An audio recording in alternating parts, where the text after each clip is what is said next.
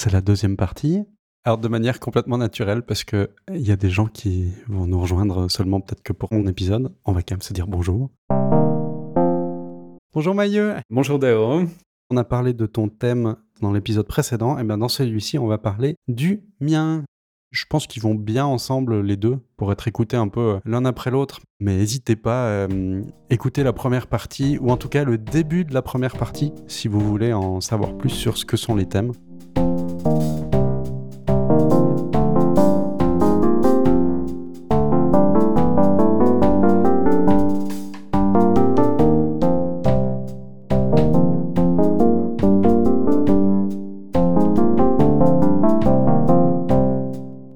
Bilan un peu de ton thème de l'année 2021. Toi, c'était intention, le thème que tu avais choisi? Intention au pluriel, ouais. Quel est un peu ton bilan personnel autour de ça? Un peu comme le tien, il y a des choses qui se sont bien passées, il y a des choses qui se sont pas du tout passées comme prévu, et il y a des choses qui se sont pas passées. Mon idée de base derrière intention, c'était de faire des choses de manière plus consciente. Le problème que j'avais identifié, c'est que je me lançais dans des choses à faire de la journée, mais sans réfléchir à qu'est-ce que j'avais vraiment besoin de faire en premier, euh, et que si je les avais fait dans un ordre différent, il y aurait peut-être eu moins de stress. Et l'idée, c'était justement me poser plus de questions, de dire euh, ma prochaine action, qu'est-ce que ça va être? Mhm. Ça, moyen, on va dire. Je suis toujours assez mauvais à me poser les questions au bon moment. Mais ce qui est un peu plus super, c'est que j'ai des outils maintenant pour euh, mieux me poser des questions que j'avais pas avant. Ouais. L'épisode du thème intention, je parlais d'essayer de démarrer un bullet journal. C'est fait. J'en tiens un euh, plus ou moins de manière régulière depuis l'an passé. Il y a eu des périodes où, bon, je me suis un peu laissé aller. L'épisode précédent, tu parlais que tu notais pas mal les choses quand ça se passait bien. Quand elles se passent pas super, ben, il y a un peu moins de notes. C'est complètement mon cas. Je peux retrouver les moments où j'avais des choses qui se passaient mal pour moi parce que justement, il y a très peu de trucs dans le journal.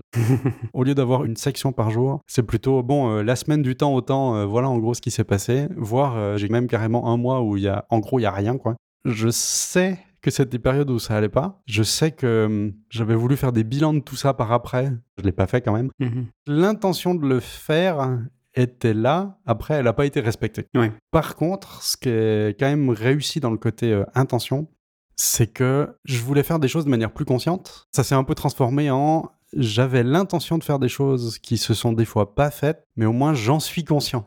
Sur ces questionnements et ces temps de changement finalement d'une tâche à l'autre, tu avais spécifiquement parlé de euh, la méthode Pomodoro.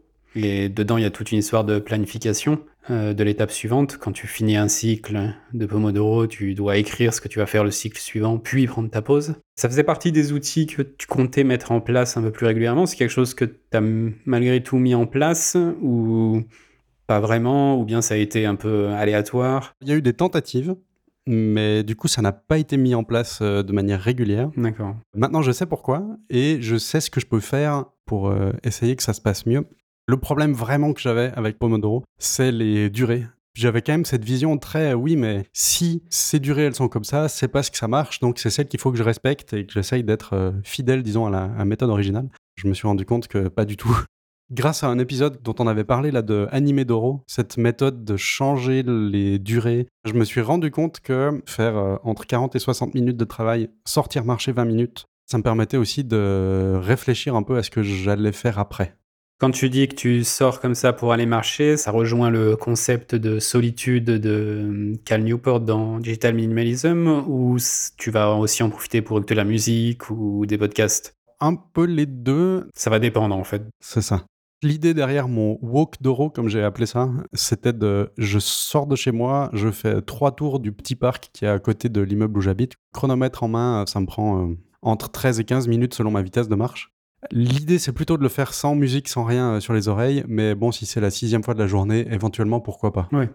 Donc, je me pose pas plus de questions de noter ce que je veux faire et de vraiment y réfléchir euh, sur papier, voilà. Ça, ça n'a pas réussi, mais je me suis rendu compte en testant un peu ce walk d'euro que ça marchait pas trop mal. Mm. Alors après, c'est juste que c'est pas une pratique qui est très régulière et qu'il faut vraiment que je rende euh, absolu quoi à le faire tous les jours. J'ai eu une période où je faisais ça. Je me faisais mes 30 minutes de boulot et ensuite j'allais faire 5 à 10 minutes de marche vraiment active. Comme ça, au moins, je pouvais faire tout mon sport en simultané que je faisais ma journée de travail.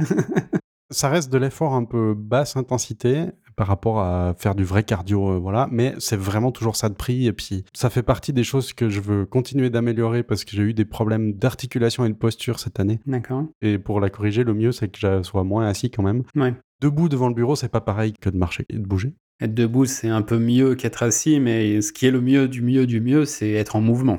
Donc bon, pour ce côté, euh, se poser plus de questions, Pomodoro, planifier l'action suivante, c'est pas vraiment réussi comme je le pensais, mais en tout cas, maintenant j'ai identifié pourquoi ça marchait pas, parce que Pomodoro, ça fonctionnait pas, les durées pour moi. Mais c'est aussi par rapport à mon bullet journal, je suis pas assez régulier. Là, il faut vraiment que je me discipline plus et que j'utilise des astuces de Atomic Habits qu'on a lu euh, l'année passée, parce que j'ai pas de moment dédié au bullet journal. J'ai pas de signal d'appel pour me dire ah quand il se passe ça, ben juste après je fais mon boulot.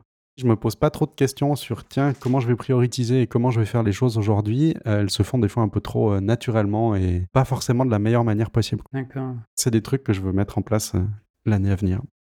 J'avais noté dans l'épisode précédent que tu disais que tu voulais aussi continuer d'utiliser une application pour tout ce qui était euh, les tâches qui se répètent et ça. C'est quand même vachement plus simple quand c'est dans une application informatique mais utiliser quand même le Bougeot pour un peu les tâches plus régulières. C'est toujours comme ça que tu t'en sers en ce moment? Au fur et à mesure de l'année, je pense que mon application de To-Do, je l'utilise, mais presque pas. Tu as vraiment évolué vers uniquement avoir le Bougeot comme euh, système de, tâches? Ouais. Ok. Peut-être à tort un peu en perdant quelques infos. Je pense par exemple au podcast où ma tâche dans le bullet journal, c'est euh, montage du podcast. J'ai plus la liste des 25 étapes à faire pour euh, publier le podcast, par exemple. Ah. J'ai l'impression que grâce à l'habitude, j'ai plus besoin de me souvenir autant de ce genre de choses-là. Pour l'instant, il n'y a pas eu de problème, mais, mais après, j'avoue qu'il peut y avoir peut-être des hum, choses que j'avais mis dans des listes de tâches, de projets, que du coup, je vois plus et donc que je ben, j'ai pas en tête. Est-ce que ce genre de choses était finalement euh, assez important? Si j'y pense plus, ça veut dire que c'était pas important, ça veut dire que je pourrais laisser tomber. En quelque sorte, ouais. Alors c'est vrai, il faudrait quand même juste que je fasse une revue une fois pour être sûr qu'il n'y ait rien qui traîne, qui... qui soit vraiment important mais que tu oublié. Puis du coup, il y a certaines tâches récurrentes. On reçoit un, panier de légumes toutes les semaines. Ça veut dire que le panier de la semaine précédente, il faut le mettre dehors. Des fois, j'oublie de le mettre dans le bullet journal parce que j'ai pas cette régularité absolue euh, de l'utiliser vraiment tous les jours, tous les jours. C'est arrivé qu'on l'oublie.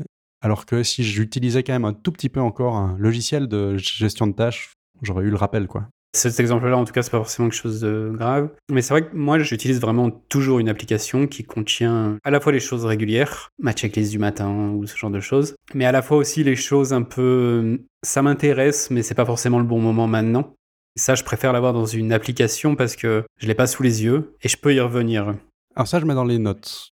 Oui, alors c'est pas seulement idée, ça peut vraiment être un exemple là que j'ai sous les yeux dans mes to-do, c'est un, cours en ligne que j'ai démarré, que j'ai euh, arrêté de faire par dépriorisation, on va dire.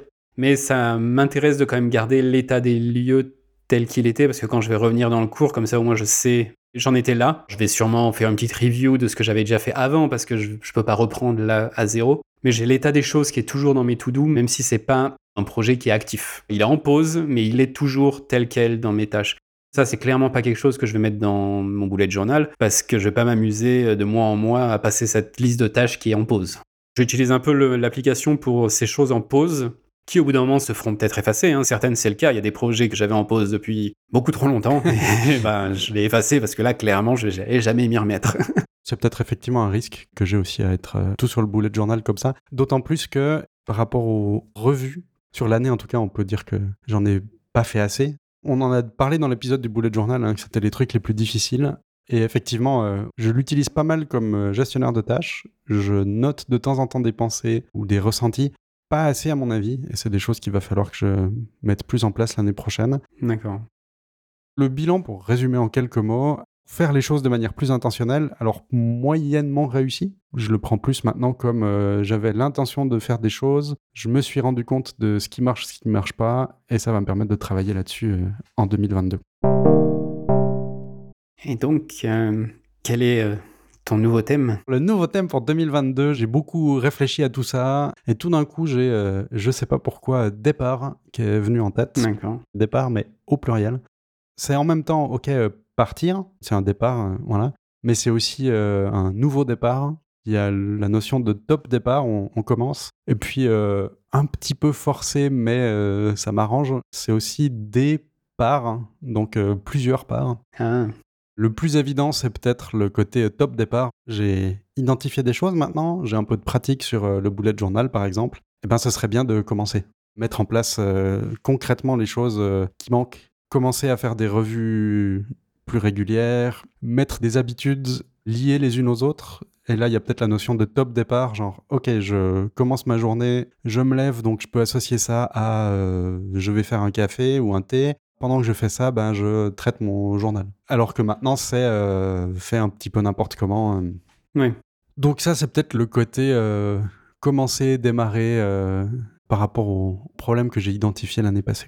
La méditation que j'ai laissé pas mal tomber aussi. Je sais que c'est quelque chose qui est important pour moi parce que quand je le faisais de manière régulière, euh, eh ben, ça me faisait beaucoup de bien. J'avais l'intention, thème précédent, tu vois, intention, j'ai l'intention de méditer, Hmm. ça n'a pas marché. Très bien, ben, maintenant il faut essayer de lier ça à des signaux pour que ce soit automatisé. Tu vas vraiment essayer de faire le processus qui était décrit dans Atomic Habits. Tout à fait. De dire, bah voilà, il y a telle habitude que j'ai envie de mettre en place, quel est euh, le signal qui va déclencher l'habitude, etc. etc. C'était peut-être le problème du thème précédent, c'est que j'avais l'intention de le faire, mais j'avais pas des solutions pour le faire vraiment. Départ, c'est ok, ben top départ, je vais euh, trouver des trucs pour le faire. Et donc là, tu as déjà mis en place quelles sont les habitudes que tu veux démarrer et quels sont les différents signaux, les... euh, C'est là qu'on est encore un peu tôt dans l'année, c'est que c'est encore un peu en réflexion. D'accord. J'ai un peu identifié un certain nombre de signaux que je vais pouvoir utiliser pour dire euh, ben voilà, je me brosse les dents, donc juste après, je prends un médicament parce que j'ai besoin de prendre ça, tu vois, c'est c'est lié Mm. avec ça. Ou bien, euh, si je vais aux toilettes, par exemple, au lieu de regarder mon téléphone, ben non, c'est l'occasion de lire un livre. euh. Donc là, il y a des signaux qui sont identifiés. Il y a des éléments à intégrer qui sont identifiés aussi. Donc j'aimerais reprendre la méditation, j'aimerais faire des exercices pour ma posture. Maintenant, il faut que je travaille un petit peu les combinaisons pour dire qu'est-ce que je fais quand, quand est-ce que je fais mon journal, etc., etc. Les idées de base sont là, mais je veux pas euh, faire les mêmes erreurs que j'ai fait les années précédentes, de tout planifier en un coup et après euh, que ça fasse trop à mettre en place en une fois. Donc, euh, je vais commencer un peu étape après étape, je pense. J'ai une note un peu sur ça dans, pour mon thème pratique, donc. J'ai justement noté ne pas démarrer avec tout d'un coup. Ouais.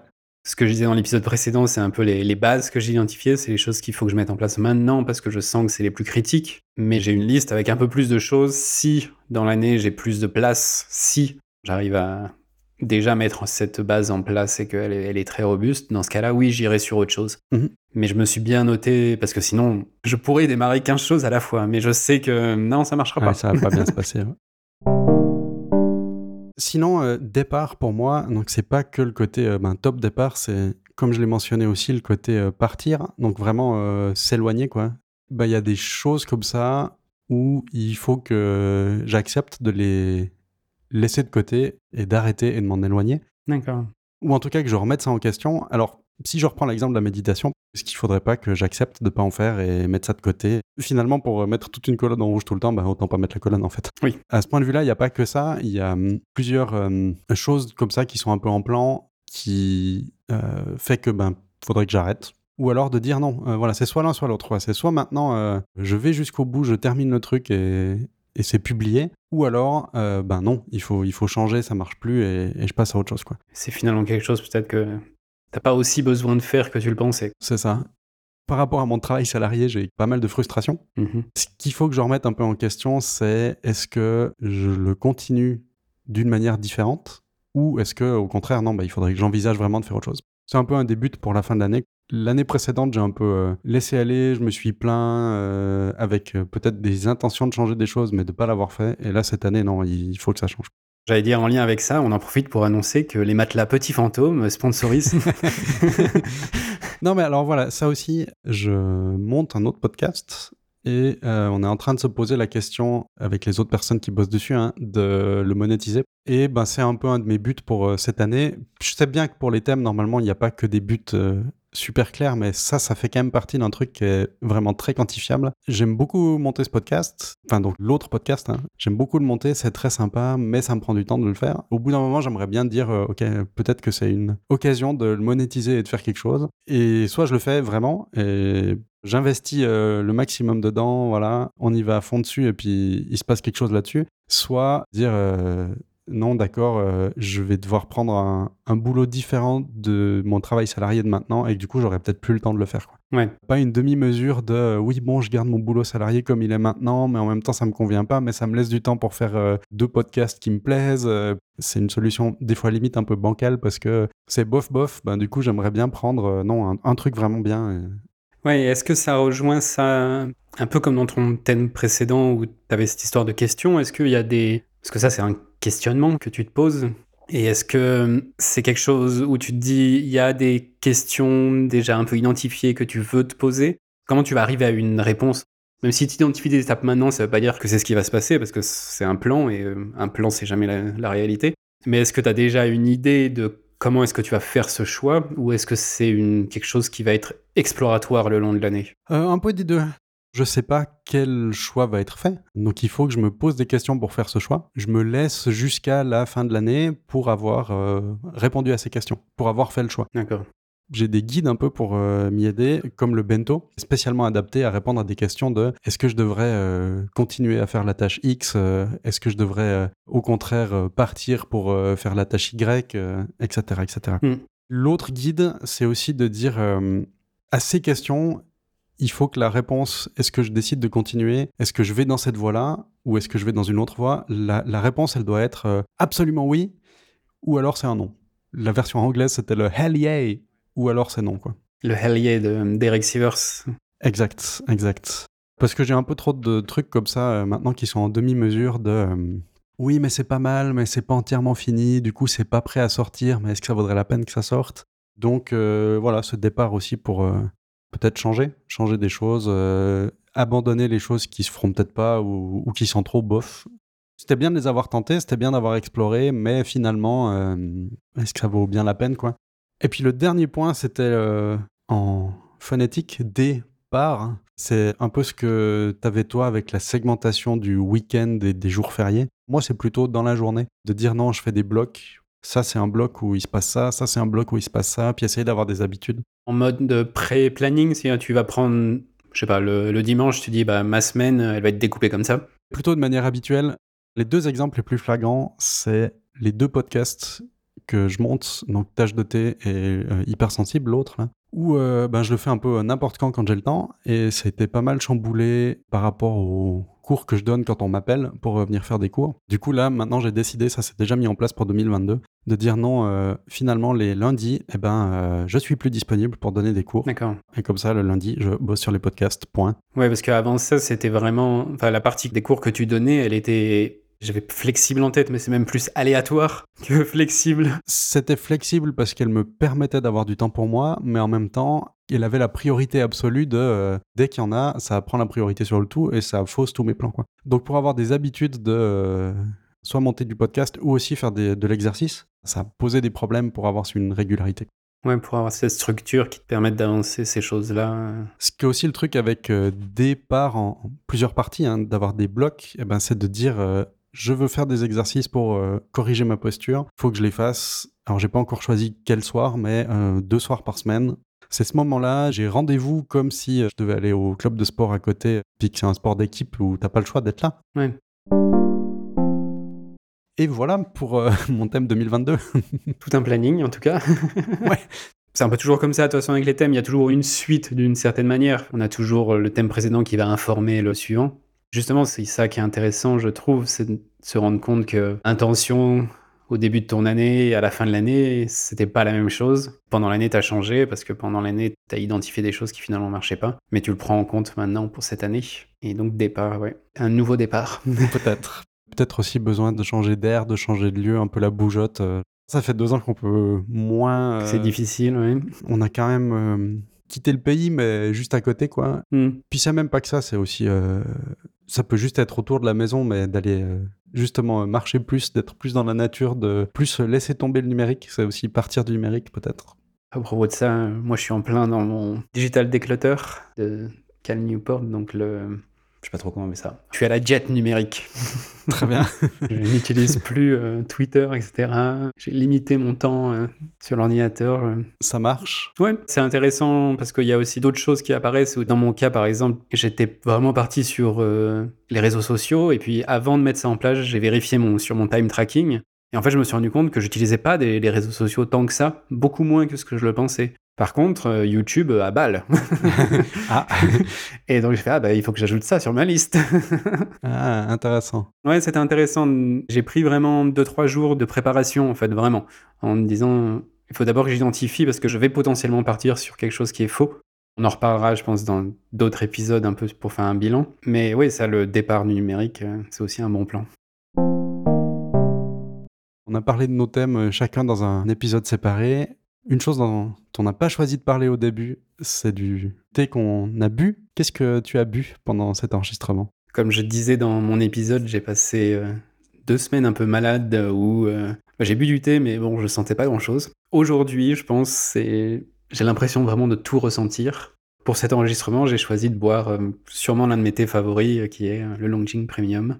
Qu'est-ce qu'il a de premium? Qu'est-ce qui fait qu'il est premium? Bah, c'est vraiment la finesse des notes et donc le travail qui a été fait sur la, la manufacture elle-même du thé qui est un peu plus euh, sélective sur la qualité des feuilles, sur euh, ce qui en sort finalement, c'est vraiment ouais, une plus grande finesse dans les notes et euh, il reste en bouche extrêmement longtemps, c'est impressionnant. Pas mal. hein. Non, il est vraiment bien. Et là, je le sens pour de vrai et ça, ça change tout. Toi, qu'est-ce que tu as bu pendant ces épisodes? J'ai bu un oolong, euh, comme euh, j'aime beaucoup les oolongs, n'est-ce Mhm. pas? Mais un oolong vietnamien qui est censé être un oolong de haute montagne. J'en sais pas plus. Moi, j'ai rien de spécial à dire dessus, à part que bah, il, il- il est bon, voilà. C'est un oolong plutôt vert ou plutôt euh, oxydé ou Là, tu te bases sur quoi? Sur la couleur des feuilles pour dire qu'il est vert ou... Le Dongting, par exemple, c'est généralement des houblons qui sont très verts. Il y a eu peu de manufacture, à part le, le fait de l'enrouler, je veux dire. Alors que les houblons euh, très oxydés, c'est, ils vont plus être sur des notes de type thé euh, noir. Et les houblons verts vont plus être sur des notes fleuries, beurre. Plutôt noir, je pense. Déjà, les feuilles sont relativement foncées. Mhm. En termes de goût, ouais, moi, je trouve ça un peu plus proche du thé noir. Ça se voit aussi à la couleur de la liqueur. Si la liqueur est plutôt vert-jaune, bah, il est plutôt vert. Si ça tend plus vers le rouge, euh, marron, là on est plus sur de l'oxydé. Ah, roast light. Ah, il a quand même été rôti. Enfin, rôti. euh, légèrement euh, torréfié. Et Torréfié. puis le, le taux d'oxydation, maintenant que je le vois, euh, il est noté comme moyen. Et il a été planté entre 1000 et 1100 mètres d'altitude.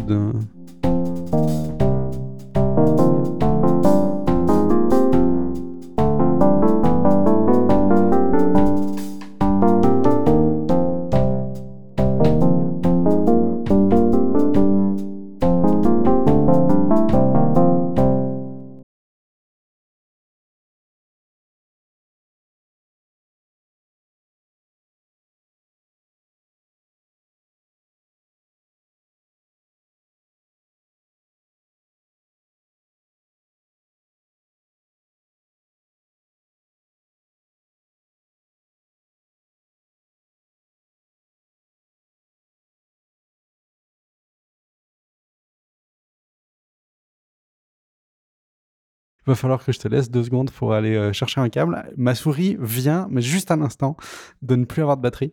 Euh, Donc je, je ne peux pas appuyer sur les boutons pour cesser l'enregistrement. C'est très drôle. je te laisse aller chercher un câble. voilà, je reviens.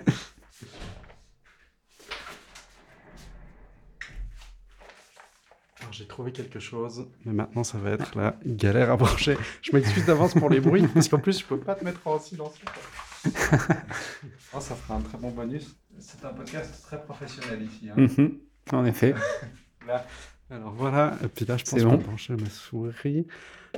Ouais, j'ai récupéré ma souris. Voilà, moi je vais pouvoir arrêter le truc. voilà. Comme quoi, il y a toujours des trucs bizarres?